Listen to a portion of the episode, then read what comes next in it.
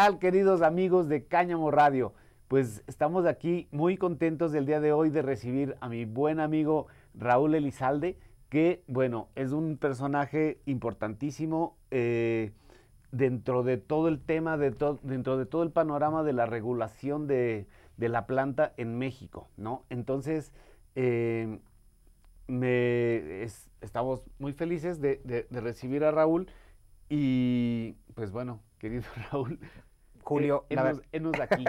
bueno, para mí es un honor estar aquí contigo, igual que siempre, ¿no? Ya creo que ahorita ya es una relación donde nos conocimos en, un momento donde entro yo en el tema de cannabis, tú pues ya con toda la experiencia que tenías de esto, aprendí muchísimo de, personajes como, como tú sobre este tema de cannabis y hoy en día para mí pues es muy, muy gratificante poder pues platicar un poco sobre este tema y compartir mis experiencias con, todo tu auditorio y todas las personas que puedan acceder a este tipo de pláticas.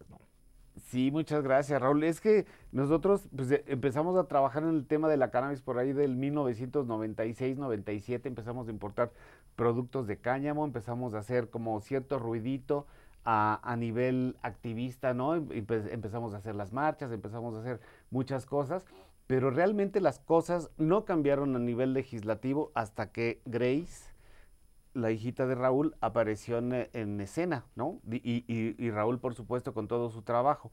Este, Raúl, por favor, platícanos, ¿cómo fue tu vida antes de que conocieras que, la cannabis podía ayudar a tu hija? Y, cómo fue que, fuiste derribando esas barreras eh, pues mentales, emocionales, de todos tipos, eh, para, para tú considerar que la cannabis podría ser un tratamiento para Grace? Mira, eh, digo, hay que irnos un poquito al contexto, ¿no? claro. Norteño, eh, de Monterrey, muy conservador la, ciudad, familia conservadora, por así decirlo. Eh, yo no tenía ningún contacto con la cannabis, nunca había fumado, no tenía ese contacto directo del día a día con la cannabis. Para mí la cannabis era algo porque esto era lo que tú recibías de una campaña de medios prácticamente día a día. La cannabis trae problemas a la sociedad, la cannabis no sirve para nada, al contrario, te puede dañar, la cannabis mata neuronas. Eh, todo este tipo de campañas que recibí desde joven, pues yo era muy cerrado a ese, a ese tema, ¿no? Eh, y luego aparte se viene la guerra contra las drogas, eh, prácticamente todo lo que las drogas eran la culpable de toda la violencia del país, de todo lo que estaba pasando. El just say no todo era, todo era culpa de las drogas, realmente, ¿no? Y yo viví con esa creencia.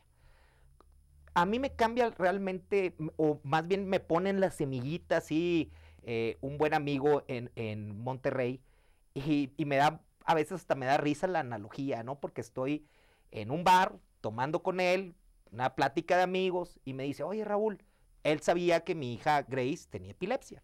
En ese entonces nosotros estábamos tratándolo, sabía que seguía batallando, que no los medicamentos no funcionaban, que ya habíamos ido con pues, un desfile de doctores, que a pesar de los tratamientos que usábamos, pues, no, no podíamos controlar sus crisis. Y en una plática entre amigos me dice, oye Raúl, eh, por cierto, ¿no? Eh, eh, con mi amigo que me estaba platicando, yo no sabía, porque en ese entonces hasta, como en, la, en el tipo de sociedad, hasta era como que, ay, que nadie sepa que, consumo, ¿no? Entonces me dice, oye Raúl, ¿por qué no piensas en, un tratamiento de cannabis? Vi un reportaje donde podía ayudar para la epilepsia. Y yo decía, eso no, y le digo, eso no funciona. Le dije, no crees, pues, es una droga, le dije. Eh, y justo estaba con un tequila, ¿no? Le digo, es una droga, esas son cosas de los hippies que quieren legalizar a la marihuana. Y estaba yo con, ¿cómo se llama? Con, un, un, vasito de tequila, ¿no?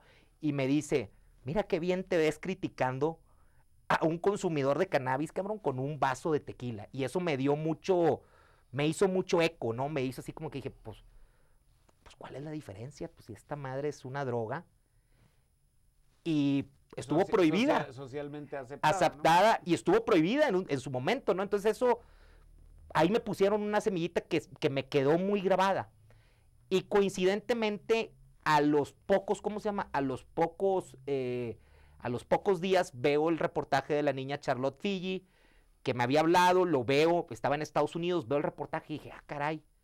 Dije, se me hace que hay algo y no estoy investigándolo como debe ser, no he leído, no he investigado, nada. Dije, "E- esto, pues vale la pena empezar a leer acerca de esto. Entonces empecé a leer, empecé a, a investigar un poquito más, a saber qué es el cannabidiol, porque ahí hablaban del cannabidiol y hablaban del THC y para mí pues eran eh, Ecuaciones. que decía. THC, CBD, y yo, pues, sabrá Dios qué es, ¿no? Eh, y lo que el CBD no es psicoactivo, y yo, pues, ¿por qué no es psicoactivo? ¿Qué, ¿Qué es lo que trae? ¿Se droga la persona? ¿No se droga? Entonces eso a mí cambió algo en mí, o sea, cambió algo en mí y empecé a investigar. Y luego doy que ya había personas que estaban tratándose, que estaban iniciando estudios clínicos en Estados Unidos, y dije, no, yo tengo que probarlo para mí, pues, si ya probé todo, probé Esto, cosas, Más o menos en qué año fue? 2013. 2013. Empiezo a ver este tema a finales del 2013. Hace 10 años. 10 años hace ya, fíjate, pasa el tiempo volando. Entonces yo al principio fue, pues bueno, necesito ver cómo le hago. Eh, hasta en mi desesperación, oye, semillas y sembré y todo. Y la realidad es que lo- no tuve las, no tuve yo realmente la fuerza para decir, lo voy a hacer porque me pasó algo muy curioso. Siembro yo una, una, hablo esto yo con, en- con mi familia y les dije, oigan, acabo de ver este tema, veo que está así, asá, mi familia conservadora, mi mamá pues nunca la, dr- la marihuana, la, pues no era como que algo muy para. Y cuando les platico este tema y les digo que era para el tema de mi hija, inmediatamente me dicen, qué bueno, deberías de tratarlo, puede ser que funcione. Y yo me quedé así como que, oye, pues, tan conservadores todo y en la familia de mi esposa igual. Dije, también, también, sabían, también sabían el nivel de, de problemática y, que- y la que condición que estaba pasando Grace. Entonces creo que, ah, pues decían, pues hay que intentarlo, ¿no? Claro. Entonces yo, pues, mandé pedir unas semillas, me llegaron de Europa, me llegaron. Cuando yo empiezo a buscar estas semillas, les digo, oye, quiero unas semillas que tengan CBD. No, pues esta, no, pues no sabía ni siquiera. ¿Y para qué quieres una semilla con CBD? Pues estas son, tienen más THC. Entonces no había ni siquiera ese. Esa cultura. No, no había ni esa cultura, ¿no? Me acuerdo que las mandaron de España, a ver si me llegan, todo asustado, ¿no? Oye, llegaron las semillas y me acuerdo que sembré unas en mi casa y pues las, yo con la intención de hacer el aceite, vi cómo se hacían artesanalmente, dije, bueno, voy a intentar Como hacerlo. Simpson Oil. Exactamente, ¿no? Entonces cuando empiezo a hacer ese, ese tipo de, de experimentos, pues me pasó algo también muy curioso, ¿no? Me llegan unas plantas y dije, pues no puedo poner todas las plantas en mi casa porque pues va a oler, van a ver los vecinos, todo, pero pues bueno, pues tengo estas poquitas aquí. Y le doy unas, eh, unas semillas, bueno, ya unas plantitas, se las llevo a mi mamá y le digo, oye mamá, cuídamelas, tú tienes más espacio, aquí está mejor. Y me pasó algo muy curioso, mis plantas pues estaban así, y las plantas, que la misma semilla que le mandé a mi mamá, pues era un árbol de Navidad, ¿no?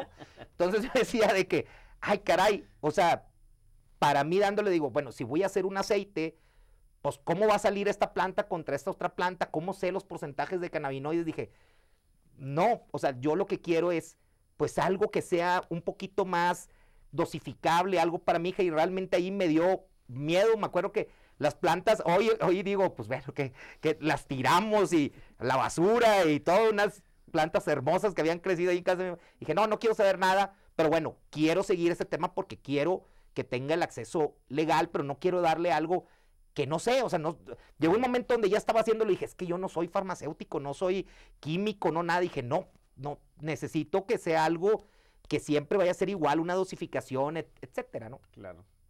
hablo con el médico y el médico, yo al principio pensé que me iba a regañar, oye, no, y me dice, mira Raúl, ya hay estudios, están investigándolo, creo que Grace sería candidata fácil para ese tipo de tratamientos, porque su condición es muy difícil, ya intentamos todo. Entonces, me acuerdo que ahí platicando le digo, doctor, pero ¿cómo podríamos hacerlo? Y le digo, yo creo que a lo mejor un camino jurídico, buscar, y me dice, pues mira, yo no puedo porque pues no hay, no hay cómo. Y le digo, bueno, y si buscáramos la manera legal de poder hacerlo, ¿usted me apoyaría? Encantado. Dije, bueno, ya fue cuando empezamos a buscar, a movernos, a ver cómo llegamos a que Grace tenga ese tratamiento que nosotros necesitábamos. Ahora, es muy importante también transmitirle a nuestra audiencia que Raúl es abogado, ¿no? Abogado de profesión. Entonces, a partir de, tus conocimientos de la ley fue que... y tuvimos la oportunidad que nos ayudaron, tuvimos mucho apoyo de Aguinaco Abogados, en ese entonces especialistas en amparo, los cuales pues nos abrieron muchísimo las puertas a todo el conocimiento técnico que tenían. Y nosotros dijimos, oye, pues aquí está el acto de molestia donde me están diciendo que no se puede. Me acuerdo que en ese entonces conocí a un diputado, Fernando Belauzarán, en ese entonces era diputado eh, federal y traía ese tema y por hablar en un tema, en ¿cómo se llama? En WhatsApp, los encontramos y él me ayudó a meter una solicitud a la Secretaría de Salud pidiendo, desde la Cámara, pidiendo la importación de CBD. Entonces yo dije, pues, cualquier ayuda es buena. A mí los partidos políticos y eso me valen, pero si alguien venía y me ayudaba en ese momento, encantado. Y me ayudan, vamos, y me contesta algo que a mí, yo como abogado dije, pues es que aquí está mal, ¿no? Me dicen, hay evidencia científica alentadora pero no concluyente. Y yo, a ver, a mí no me importa que sea concluyente. Con que sea alentadora es más que suficiente para yo poder intentar dárselo a mi hija para un padecimiento en el cual está sufriendo. Y así fue como nace la idea de vámonos al amparo y vamos a pelear este tema en tribunales. Cuando yo inicié este tema y cuando ya lo iniciamos y nos juntamos con varios varios grupos también de activistas que nos apoyaron cuando ya empezamos este tema. Te sumaste tú inmediatamente después desde Cáñamo también en este tipo, en este tipo de temas. Algo que nosotros, que yo, por ejemplo, yo tenía, decía, ¿cómo va a reaccionar la sociedad? Me van a señalar como, ¿cómo se llama? Como marihuano, como esto. La verdad, ahí a mí no me importaba, ¿no? Pero siempre piensas el, ¿qué va a pensar? ¿Cuál va a ser el sentir de la gente? Qué es lo que van a, eh, cómo va a reaccionar la sociedad a estos casos. Y para mi sorpresa, Julio, fue algo que no esperábamos. O sea, cuando el caso se hace mediático, no recibí en los, en los primeros años, en el primer año, un solo mensaje negativo. Un solo mensaje de, odio, así como que de repente ya ves que ahora que empieza el odio en redes sociales y que alguien, ni uno. Nada, porque veían una niña que estaba sufriendo, la cual estaba intentando buscar algo para poder que se sintiera mejor y aliviar su dolor una diario. búsqueda legítima de bienestar. Exactamente. Y eso hizo un cambio en la sociedad. Cuando iniciamos, eh, las encuestas estaban un poquito abajo, bueno, no un poquito, como el 45%, que la gente no creía en la cannabis medicinal inmediatamente en menos de un año subió casi al, 78-79%. Hoy está arriba del 80% la aceptación del cannabis medicinal en México y la gente ya entiende que el uso medicinal de la cannabis es aceptado y debe de ser aceptado y la gente ya lo ve como algo que debe de pasar. Y, eso es justamente lo que, lo que tratamos de hacer a través de estos esfuerzos comunicacionales, ¿no? De que las personas conozcan las historias de todas las personas que han, pues que estamos alrededor de este mundo, eh, que tratamos de, que la cannabis se regule para que las personas eh, pues puedan tener acceso a ella sin, sin involucrarse en riesgos, ¿no? Exactamente, y mira, cuando eh, porque la realidad del caso de mi hija Grace es un caso de lucha, pero es un caso de amor y es, el, es un caso de una niña que estaba sufriendo y que necesitaba algo que le ayudara a sentirse mejor. La expectativa de vida de una persona con el síndrome de Lennox-Gastaut, estás hablando que en promedio es 10 años. Grace hoy tiene 16 años y está muy sana, muy bien, muy contenta. Lógicamente sigue teniendo una condición, pero no tiene las mismas cantidades de crisis, tiene una mejor calidad de vida. Calidad de vida y eso ha cambiado, ha cambiado. Y cuando nosotros empezamos, tú piensas que estás solo en una isla y que tú eres el único caso. Al otro día, ese mismo día que salió, empezamos a recibir, no eran cientos, eran miles de contactos, de llamadas, de personas que estaban en situaciones, sus hijos estaban en situaciones igual o peor que Grace y que decían, Raúl, estoy en la misma situación que ustedes. Cómo podemos, nosotros también queremos esto, nosotros también queremos acceso, nosotros también queremos una oportunidad. Para nosotros eso fue lo, algo que nos dio prácticamente eh, tanto a mi esposa Mayela, que hoy preside por Grace, Asociación Civil, como yo, eso fue prácticamente gasolina para levantarnos todos los días a intentar cambiar algo que era positivo, ¿no? Y, y digo, ¿qué te puedo decir a ti que tú has estado mucho tiempo en este tema? Empezamos estos debates con personas que estaban en contra en ese momento de la cannabis medicinal. Hoy ya quedaron realmente pues muy obsoletos y ya se vieron, yo creo que si ven el programa lo que estaban diciendo en aquel entonces, ahorita les ha de dar vergüenza, ¿no? Claro. Por, por, las cosas que decían y nosotros le decíamos, es que ya hay investigación científica, los resultados son alentadores, pero es que todavía no es concluyente. ¿Y qué tiene que ver que sea concluyente? Es que todavía no están, ¿cómo se llama? Todavía no están aprobados por la FDA concluyentemente. No importa. Las personas necesitan hoy en día tener acceso y aliviar su dolor. Esté o no esté regulado, a la gente no le importa. La gente quiere tener un bienestar. El dolor, cuando una persona tiene dolor de cualquier tipo, tú como familiar lo que quieres es ayudar a aliviar su dolor. Claro. Hay veces que no se puede curar, pero sí puedes aliviar. Claro. Y eso es lo que uno intenta. O reducir o, o mitigar. Exactamente. ¿No? Sí, no, es, eh, ha sido, pues sí, todo, todo un trayecto, pues complicado, pero, pero sí creo que ha habido avances, ¿no? Ha habido avances importantes, sobre todo en el tema de que las personas ya tienen más información, ya tienen más herramientas de debate, ya no es únicamente que te diga la, la televisión, está mal, está mal, incautaron tantas toneladas de cannabis de no sé dónde y, y esas cosas, ¿no? Ahorita ya es cre creo que se han, se han ido agotando incluso los, los personajes que debaten en contra de la cannabis, ¿no? E, Es que ahora, por ejemplo, en el tema médico, se ven mal.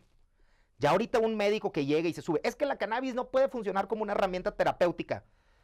Sus colegas, antes era al revés, los colegas como que dudaban, pero ahora los colegas se ríen, porque ya le dicen, oye, no, pues, terapéuticamente sí funciona.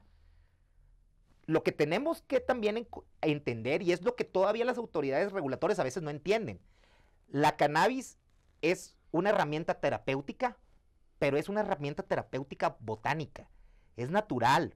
Uh -huh. Entonces la gente, a veces estamos tan, en México estamos, bueno, no en México, en el mundo, nos han hecho tan cuadrados en relación a los medicamentos, cómo debe de ser un medicamento, que en muchos países han hecho a un lado la medicina herbolaria, la medicina tradicional, lo hacen a un lado, y esto no es medicina, ¿no? Aunque funciona, uh -huh. no es medicina.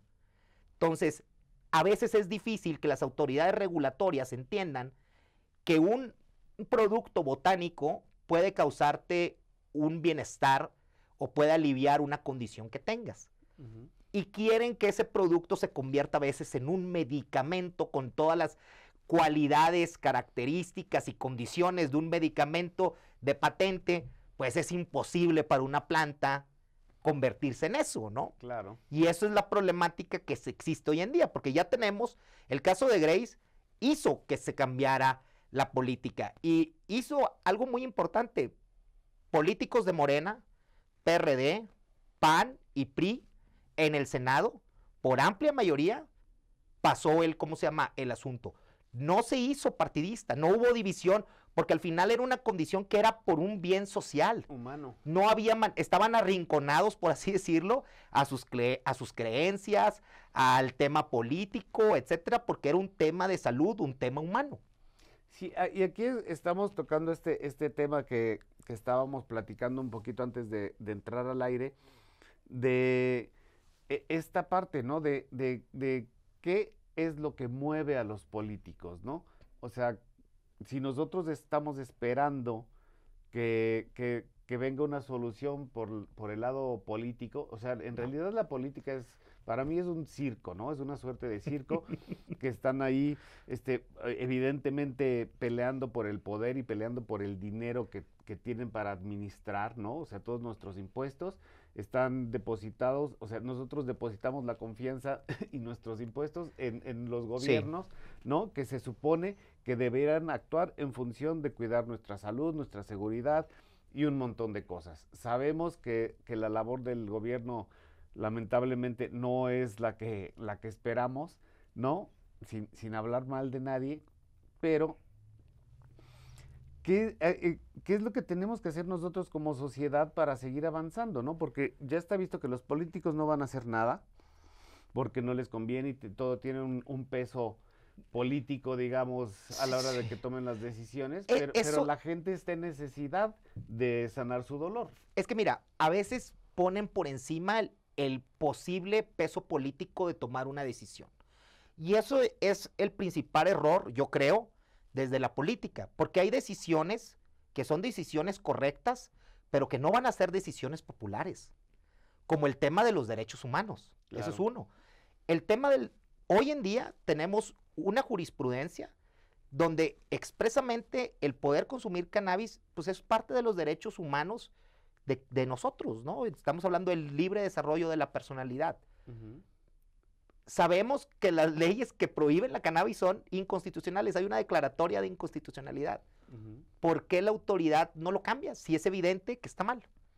Porque no hay voluntad política. ¿Y por qué no hay voluntad política? Porque a veces les cuesta votos.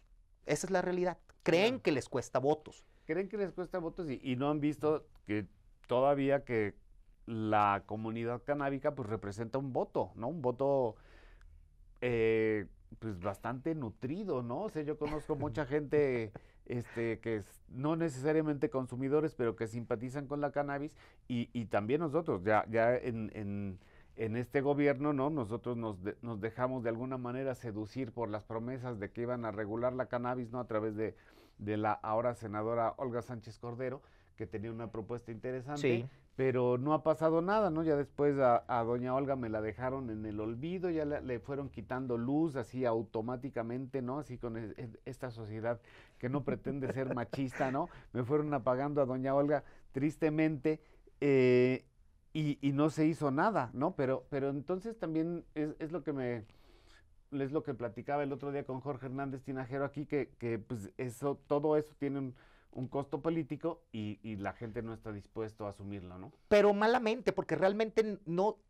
Mira, ahorita lo dije, hay, hay acciones que a veces tú tienes que tomar dentro del, yo, yo creo, dentro de la política, pues que no a todos les gustan, pero que son buenas porque representan un cambio positivo, como el hecho de quitar, de, de dejar de ver el tema del consumo de cannabis como un tema de criminal y cambiarlo a un tema de salud, como debe de ser, ¿no? Claro. No es que lo estés, ¿cómo se llama? La gente a veces tiene como, piensa que regular es igual a un libertinaje abierto, a liberar. No, y justamente es lo, es lo que queremos que entienda la gente, que regular, pues es quitar la, la- a la planta de justamente del círculo donde, donde hay más sustancias que son más peligrosas, ¿no? Sí. Entonces, pues e- e- es, importante, ¿no? Que, Mira, que- y, que suceda. Y el problema es que la planta tiene un, un estigma negativo por años detrás, porque vemos otros temas muy sencillos de regular. El tema del cáñamo es uno. Tú has estado en el tema del cáñamo por muchos años. Es un tema que a veces da vergüenza hablar del tema del cáñamo sin que tengamos una regulación en México. Pero, pero es jus- justamente lo que decía Jorge, es que nosotros queremos regular todo, ¿no? Queríamos todo el pastel, no vamos a regular el cáñamo, la cannabis medicinal, Bueno, la cannabis sí. industrial. Entonces, eh, iluso- i- ilusamente nos acercamos con esa propuesta a los legisladores y, y nos dijeron, ah, sí, claro, ¿no? Pero eso fue- pero, espérenos, vamos a Pero ver eso cómo fue hace años, o sea, estamos hablando de eso, sí, tienes razón. Eso fue en el 2017, 2018, donde decíamos todo. Pero la realidad es que luego hubo muchos, a- muchos acercamientos y donde decíamos, bueno, vamos a regular el cáñamo. Está el tema complicado del uso adulto, regulemos el cáñamo. Tampoco pasaba. Oye, vamos a ampliar el tema medicinal. Mira, tuvimos unos lineamientos que hablaban sobre suplementos, alimentos, bebidas, cosméticos. Y de repente eso se desaparece como por arte de magia. Y ahora única y exclusivamente casi creo medicina de patente. Que es lo, ¿Por qué no tenemos hoy productos, a pesar de que el THC tiene reconocido beneficios terapéuticos y es legal tener medicinas de, de hoy en México que tengan medicinas con cannabinoides? No existen. ¿Por qué?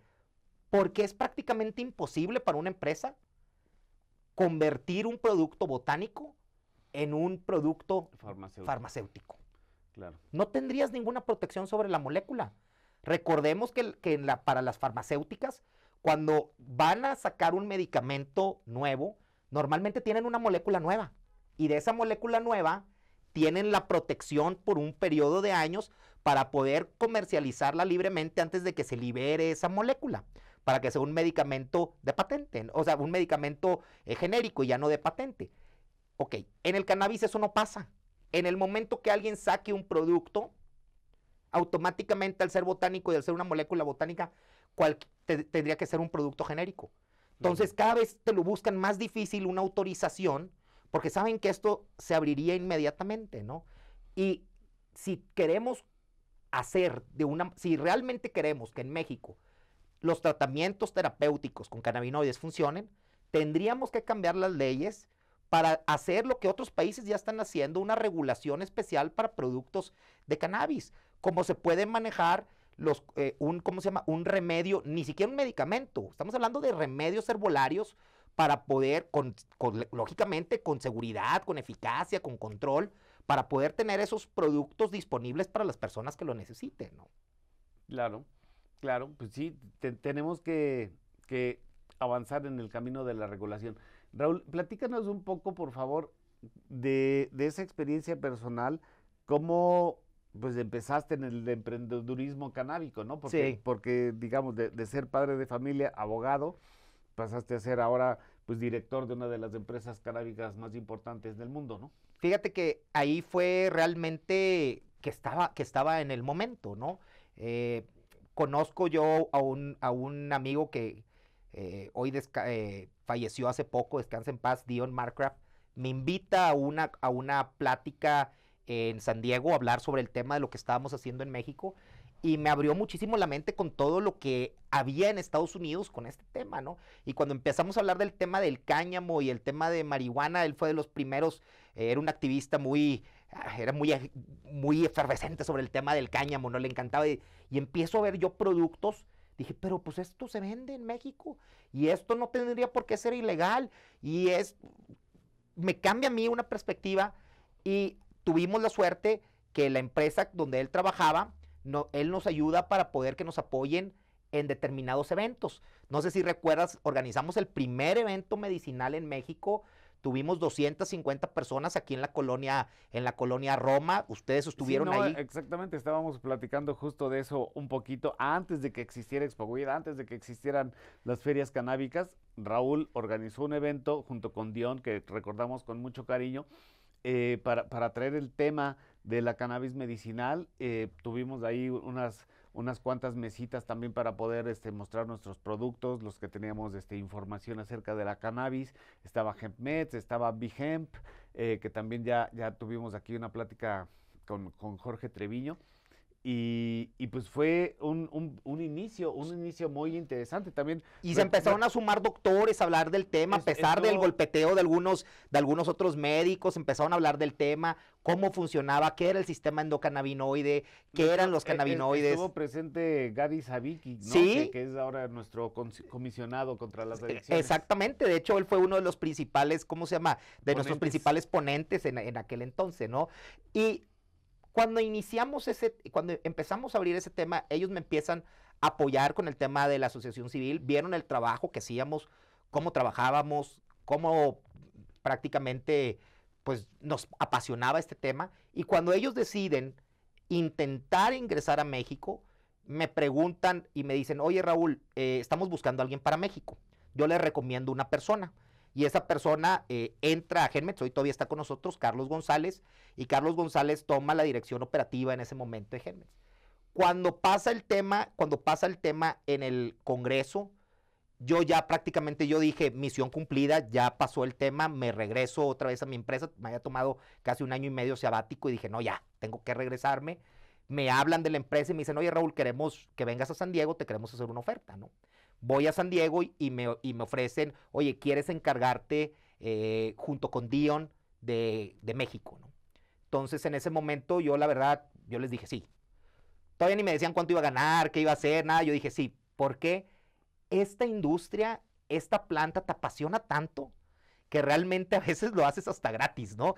bueno, te digo, ¿qué te lo puedo decir? ¿Cuánto tiempo has estado en esto? Que hay veces que cuando estaba yo en el activismo, lo haces porque crees, ¿no? Y porque crees que esto va a cambiar y que va a cambiar para bien la vida de muchas personas, ¿no? Entonces, realmente te vuelves tan apasionado con el tema que lo económico lo haces a un lado, ¿no? Y te enfocas en algo que quieres ayudar a más personas, que quieres cambiar el, pues el paradigma que hay sobre la cannabis donde todo era negativo y la realidad es que no es esa, ¿no? Yo, yo lo vi después de más de 30 años, vi el tema y lo vi de, diferente una vez que empecé a estudiar, involucrarme con esto.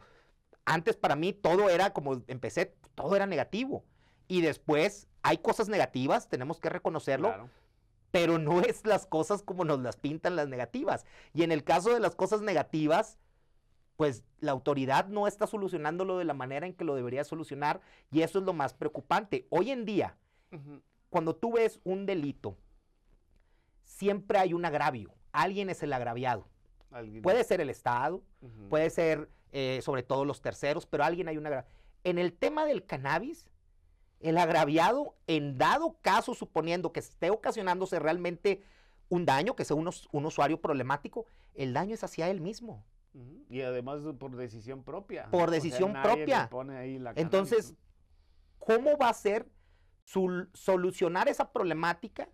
¿Cómo va a ser la solución el que él tenga que ir a la cárcel? Eso a mí no me queda, o sea, como abogado digo, pues es que eso es ridículo, ¿no? No, bueno, y, los que hemos este, tenido la mala fortuna de pisar el bote, te das cuenta que adentro de la cárcel hay más marihuana o hay más cannabis o hay más planta que afuera, ¿no? Entonces dices, a ver, ¿dónde está, dónde está el tema de la reinserción social o dónde está realmente el, el rollo, ¿no? Entonces, entonces te das cuenta que vivimos en una total hipocresía, ¿no? Donde, donde los refrescos que realmente causan una epidemia este, de salud. Pues mira que como nos, de ponemos a veces. ¿no? De, que, realmente están allí y se pueden promover y se pueden vender libremente, ¿no? Cuando los refrescos causan mucho más daño que la plantita. Mucho más muertes. Mucho más muertes y están allí en todos los oxos. todo lo que venden en, unas, en las tiendas de conveniencia hace daño. Todo. Pero, a ver, es que está algo aquí que la autoridad a veces lo quiere ver como muy paternalista a veces, o, no sé, a veces no entiendes esa parte de cómo la sociedad o las autoridades lo quieren ver, porque el, el, hecho que una persona, también tenemos que ser muy claro, la mayoría de los usuarios que consumen cannabis no son adictos, la mayoría no son adictos. Y luego, de los que pudieran llegar a ser adictos, la mayoría no son problemáticos. Entonces, ¿cuál es, el, problema? Eh, ¿Cuál es el problema? ¿Por qué voy a, imagínate, cómo le voy a destruir yo la vida a un joven que es un usuario, consumidor de cannabis, no adicto, no problemático, simplemente consumidor de cannabis, lo detengo con la policía, más de 5 gramos, me lo llevo detenido, ¿cómo le puedo destruir la vida? Puede, puede perder la universidad, pueden correrlo de la universidad por eso, pueden, ¿cómo se llama? Pueden eh, perder el trabajo por eso y le vas a destruir la vida por nada. justamente yo, yo tuve un problema durante un fin de semana eh, hace muchos, muchísimos años, ¿no? Yo tenía 18 años y me agarró la policía y me metieron al bote, ¿no? Y, y en el bote, este, pues, e, evidentemente existía la posibilidad de que si no pagábamos la fianza, eh, pues nos dejaran allí, ¿no? O sea, y chavos de 18 años yendo a la prepa, ¿no? Que estábamos ahí en medio de exámenes finales, ¿no? Entonces, pues yo me acerqué a mi maestro de Derecho y le dije, oiga, maestro, ¿sabe que, me agarraron? Eh, eh, ya entendía el derecho desde, desde su esencia, ¿no? Entonces, este, pues, por favor, hágame el examen. O sea, me perdí el examen por estar encarcelado y le pedí por favor que me, que me hiciera el examen después y fue muy amable de decir, sabes que sí, te voy a hacer el examen después y te voy a ayudar, ¿me entiendes? O sea, pero no, pero tuviste suerte. Es lo que necesita la gente, la, que, la gente necesita apoyo, amor para seguir adelante, no necesita que lo metan al bote y que lo saquen y, que lo y que lo pongan que lo pongan en una condición peor. De, de, una fauna que pues que además no no, no, no es compatible, ¿no? O sea, si eres un estudiante de 18 años, debería haber un programa pues distinto a la cárcel, ¿no? Y sobre todo que con, cosas que tienen que ver con el consumo de sustancias, porque como dices, no estás haciendo daño a nadie. Y, y, hoy en día, mira, cuando empezamos este tema, que ahorita lo platicamos, estos debates, eh, pues bueno, me decían, es que tú nada más medicinal apoyas, ¿verdad? No apoyas lo, el uso adulto. Y les decía, no lo apoyaba antes, hoy sí lo apoyo. Porque sé la problemática que está causando, sé realmente lo que es la planta y sé que es un absurdo. Por eso cambié mi manera de pensar. Dicen, pero es que ¿cómo puedes pensar eso si tienes tres hijas? ¿Cómo puedes pensar eso si tus hijas todavía no son, ¿cómo se llama?, mayores de edad? Les digo, no te equivoques. Eh, son cosas muy diferentes. Yo trato y procuro que mis hijas no tomen refresco. Trato y procuro que tengan una buena educación, una buena alimentación, etcétera.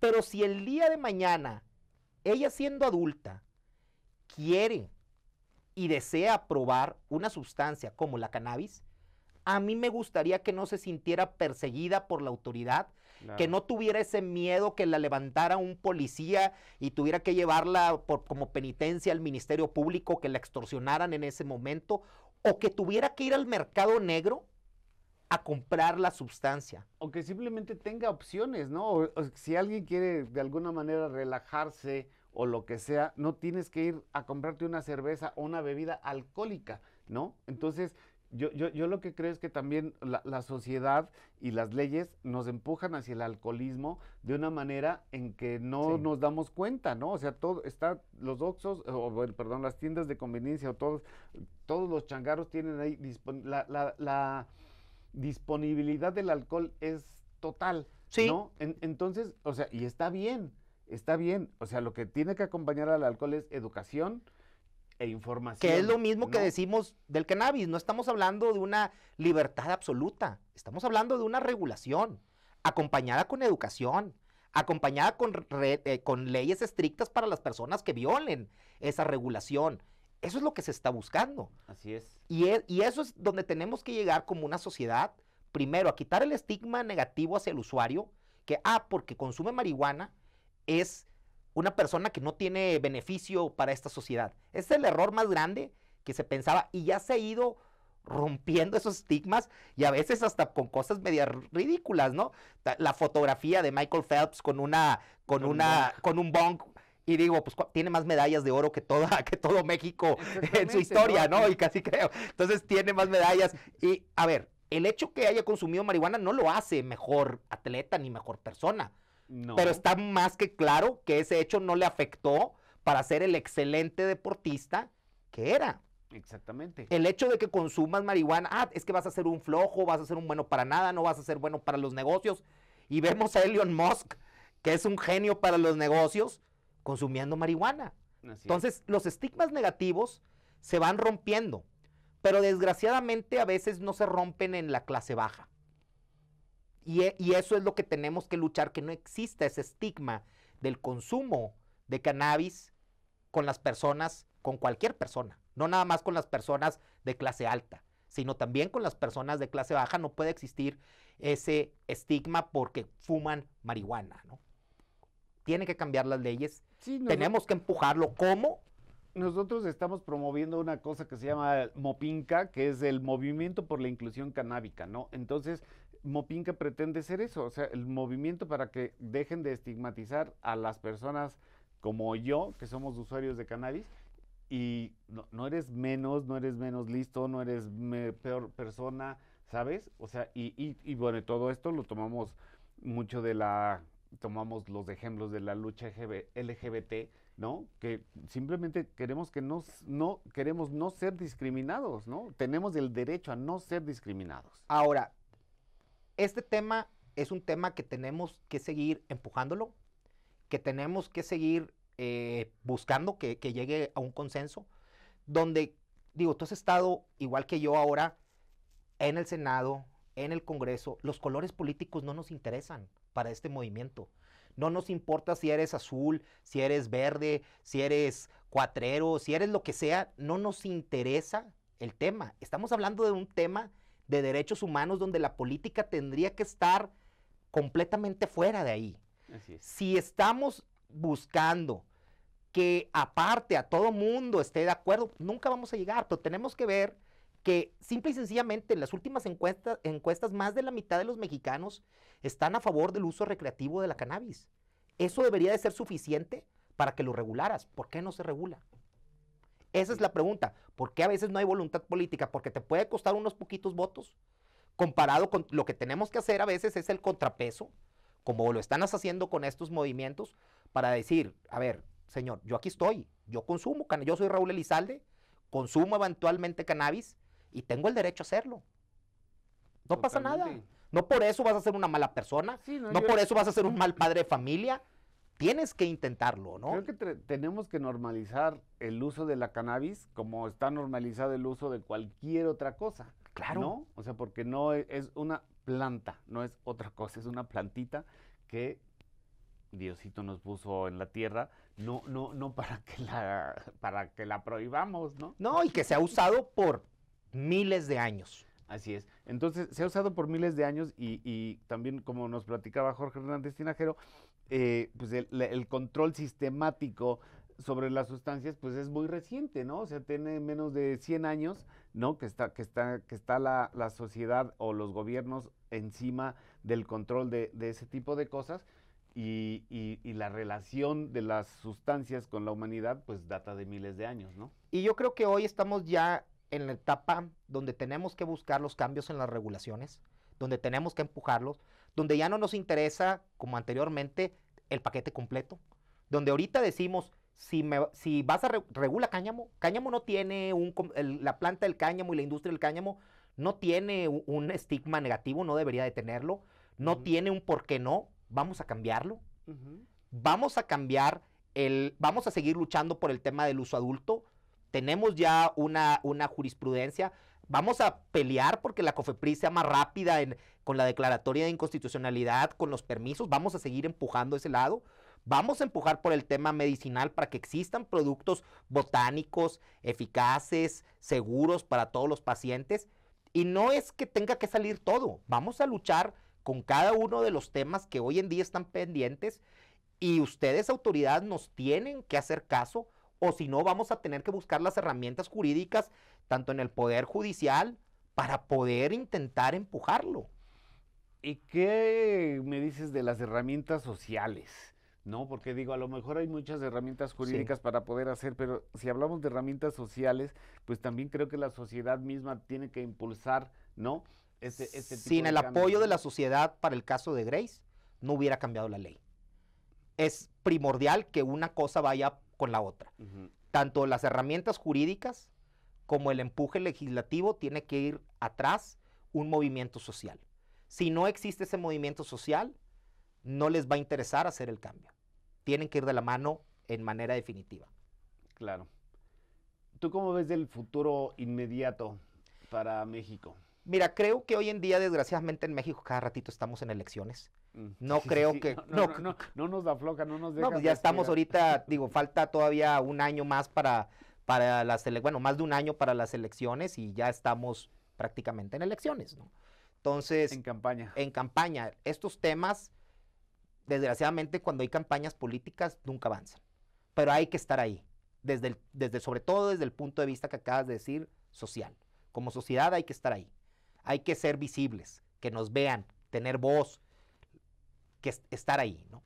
Creo que es lo que tenemos que hacer hoy en día. No creo que vaya a cambiar mucho en estas épocas por lo mismo, pero creo que se puede poner la semilla para que pronto cambie. ¿Por qué? Porque cada vez para la sociedad este tema es algo normal. Cada vez la sociedad se asusta menos. El tema medicinal ya está, ese tema medicinal ya lo ven como que, es más, mucha gente piensa que ya existe. Medicamentos disponibles de THC piensan que existen, todavía no existen. Entonces, hay que, hay que estar ahí, hay que levantar la mano de la manera social y yo creo que pronto va a cambiar, tiene que cambiar. No va a cambiar a lo mejor en este año, pero sí pienso que en los próximos cinco años vamos a tener un cambio todavía mayor al que hoy en día tenemos. Buenísimo. Pues mi querido Raúl, yo la verdad agradezco mucho tu presencia, creo que eh, nos has ayudado mucho a entender más o menos cómo va este camino regulatorio hacia adelante. Eh, has sido un protagonista importantísimo en compañía de tu familia de, todos estos cambios. Yo agradezco mucho, la verdad, tu trabajo, toda la labor que has desempeñado. Y yo también quiero agradecer el trabajo que ustedes han desempeñado desde Cáñamo, eh, desde las marchas, eh, han estado ahí y han hecho que sea visible estos temas desde sus trincheras y ha sido muy importante para todos y creo que tenemos que seguir con la misma eh, no es más, no creo que con la misma, con más eh, enjundia, con, con mejor actitud y, y vamos a encontrar piedras en el camino, ¿no? Pero creo que hoy en día yo puedo decir que hemos avanzado como país, sí hemos avanzado, no a la velocidad que nosotros queremos, claro. pero creo que se ha avanzado muchísimo. El estigma sobre el uso de cannabis en México ha bajado. La gente hoy en día no estigmatizamos tanto al consumidor, pero podemos mejorar muchísimo, sobre todo en, en, otras comunidades. A lo mejor Ciudad de México es muy, ¿cómo se llama? Es más, una ciudad más cosmopolita, una ciudad donde, donde la gente lo ve más común. Todavía estamos batallando, a lo mejor en otras ciudades, en la provincia. Pues bueno, hay que seguir dando esta, esta información. Claro. Pues queridos amigos, él es Raúl Elizalde, eh, protagonista importantísimo de la regulación del, de la planta en nuestro país. Y pues agradecemos mucho su presencia. Gracias. Eh, y, y, bueno, los esperamos a todos ustedes en la próxima emisión de Cáñamo Radio. Agradecemos mucho su sintonía y nos vemos por aquí la próxima semana. Muchas gracias.